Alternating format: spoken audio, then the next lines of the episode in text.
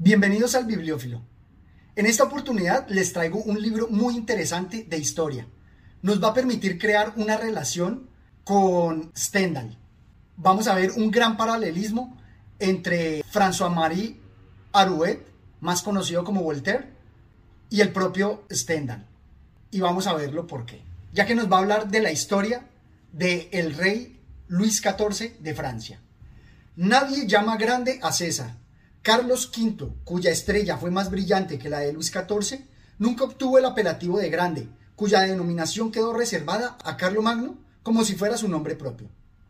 Para la posteridad de nada sirven los títulos. El nombre de los personajes ilustres impone más respeto que los epítetos más gloriosos. Vamos a ver la profunda mirada que nos permite dar Voltaire a este gran personaje, al rey Luis XIV de Francia, porque nos va a hablar del siglo de Luis XIV.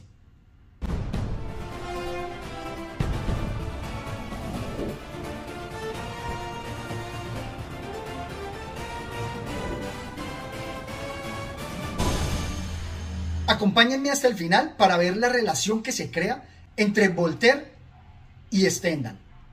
Por lo pronto, quiero destacar la mirada profunda que él tiene de la historia, porque va a ser un recorrido muy minucioso de toda la historia de Luis XIV, desde su nacimiento, contándonos todos los antecedentes, luego su juventud, la subida al reino y luego todas las batallas en las que participó, todas las guerras y en los destinos de Europa que manejó. Y lo que más sorprende de Voltaire es el gran conocimiento que tiene de toda la época, hablándonos de los principales países, de Holanda, de Inglaterra, de España, la propia Francia y de Alemania. Su análisis incluye no solamente los aspectos políticos, sino también el conjunto de las artes. Resulta de verdad una obra ilustrativa para conocer muy bien la época. Incluso cuando nos cuenta de las anécdotas, nos va a mostrar que, por ejemplo, Alexandre Dumas se basó en un mito urbano de la Francia relacionado con Luis XIV en su obra El hombre de la máscara de hierro. Cuando él nos quiere destacar la historia de Luis XIV, nos quiere representar todo lo que contribuyó para el espíritu humano, pero en ningún momento quiere ser un panegírico o quiere ser una oda de exaltación al monarca. Al contrario, él lo ve tanto con sus virtudes como con sus defectos. Es una obra en realidad muy justa, porque balancea todo.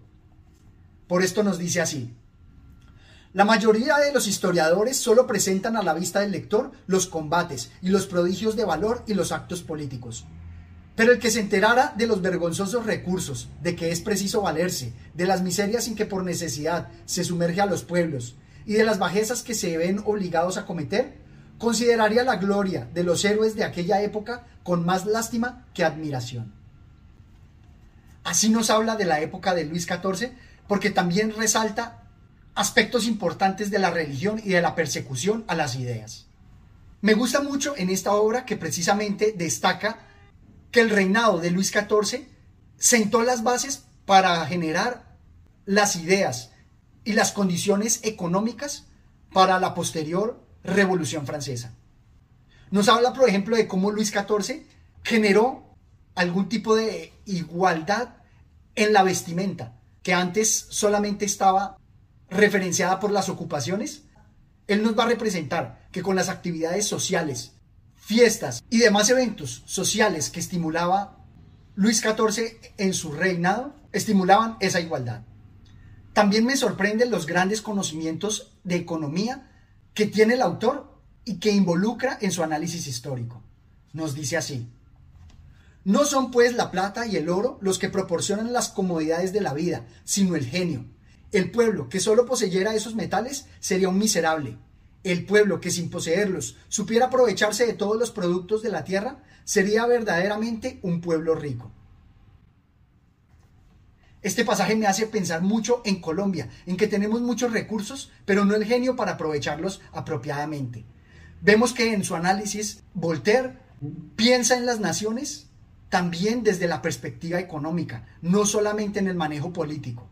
E indudablemente nos va a mostrar que las condiciones económicas de prosperidad y abundancia que generó Luis XIV en su reinado dieron las bases para la Revolución Francesa, creando condiciones de igualdad que vistas desde la perspectiva materialista de Karl Marx nos darían ese sustento para pensar en que ellos estaban permeados de esa igualdad en la base económica para luego solicitarla en las superestructuras. Dice así, antiguamente los pequeños no tenían más recurso que servir a los grandes. Hoy les abre la industria mil caminos que no se conocían cien años atrás. Este pasaje es muy elocuente, pero asimismo nos presenta que otro de los antecedentes para la Revolución Francesa e incluso para la participación y el surgimiento del gran Napoleón, nos presenta también que Luis XIV, con sus medidas de estadista, permitió que el mérito militar fuera una meritocracia y no solamente por títulos de cuna. Dice así, la graduación militar empezó a considerarse desde entonces como un derecho superior al del nacimiento, y fueron más respetados los servicios que el nombre de los antepasados, lo que no había sucedido hasta entonces. La infantería, que soportaba todo el peso de la guerra desde que se conoció la inutilidad de las lanzas, participó de las recompensas que antes solo se daban a la caballería. Las nuevas máximas de gobierno inspiraron nuevo valor. Es elocuente su análisis y nos permite ver hacia el futuro cómo esas medidas contribuyeron a la Revolución Francesa, como se los dije anteriormente. También en el aspecto político nos va a mostrar que la participación en política y las medidas que tomó Luis XIV contribuyen no solamente a la prosperidad del reino, sino también dándoles mayor participación, va a ser el antecedente con el cual se permita ver que las estructuras de gobierno en la Revolución Francesa fueron sembradas por este monarca. Veámoslo acá. En el Consejo se examinaban los proyectos cuando merecían ser examinados, y algunas veces los autores fueron admitidos en él para que discutieran sus proposiciones con los ministros delante del rey. Existió esa correspondencia entre el trono y la nación, a pesar del poder absoluto del monarca. Este pasaje me gusta no solo porque muestra que los franceses, antes de la Revolución Francesa, ya tenían eh, entrenamiento en la participación de gobierno.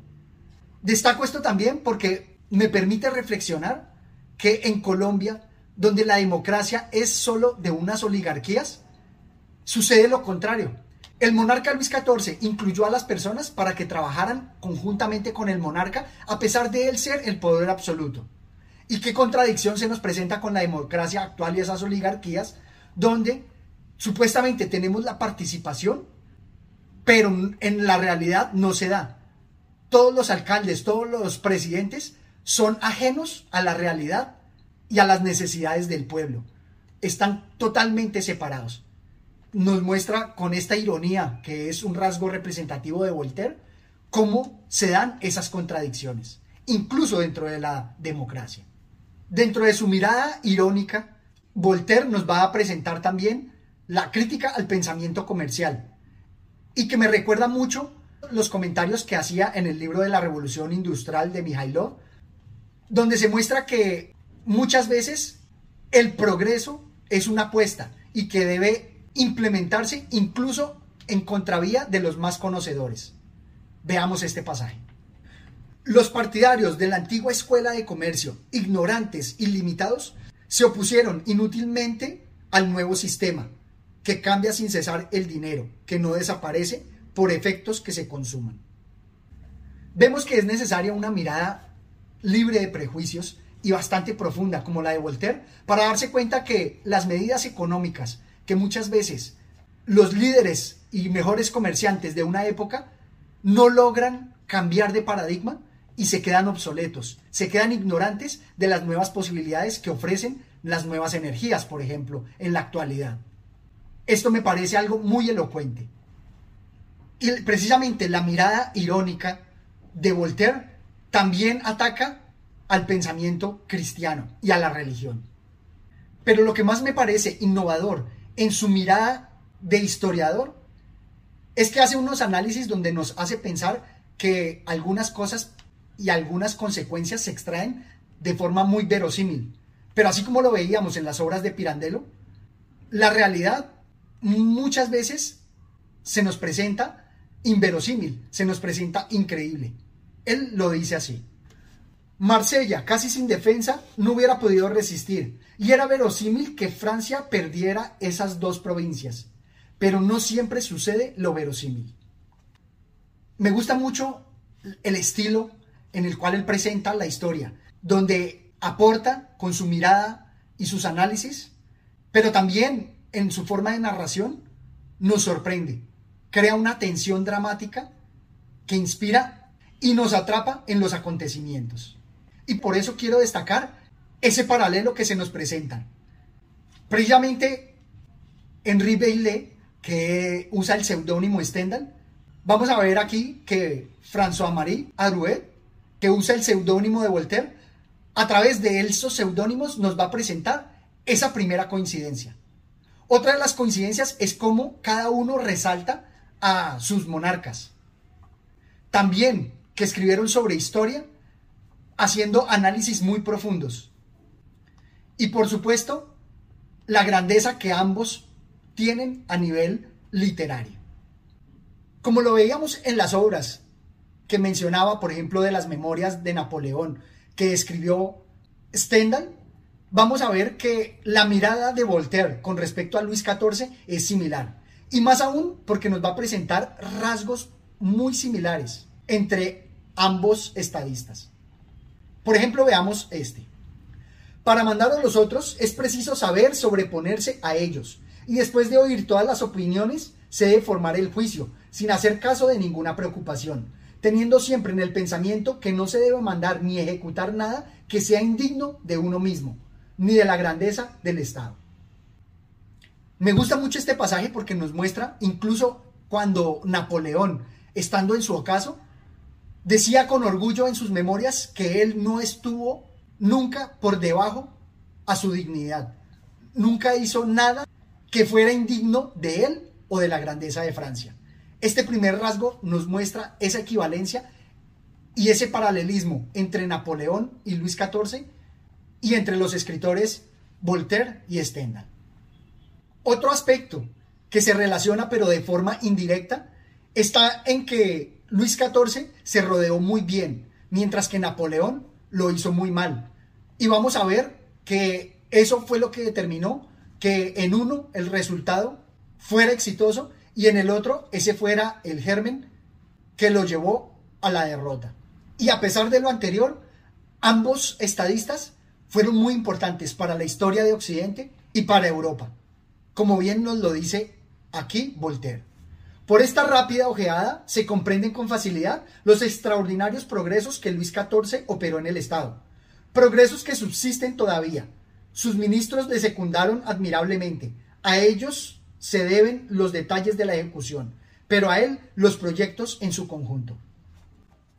Y esto me hace reflexionar también sobre la contribución de Napoleón, que ambos al final dejaron un gran tesoro para la posteridad. En el caso de Luis XIV, no solamente el cultivo de las artes y sus medidas eficientes que crearon la abundancia, que para mí son el antecedente de la Revolución Francesa, sino también en el caso de Napoleón, que nos dejó su código civil y también su idea de la Unión Europea, que todavía en la actualidad se observa.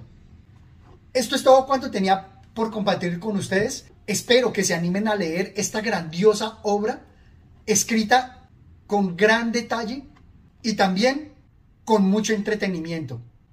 Espero que se suscriban al canal, me dejen sus comentarios y hasta una próxima oportunidad. Gracias.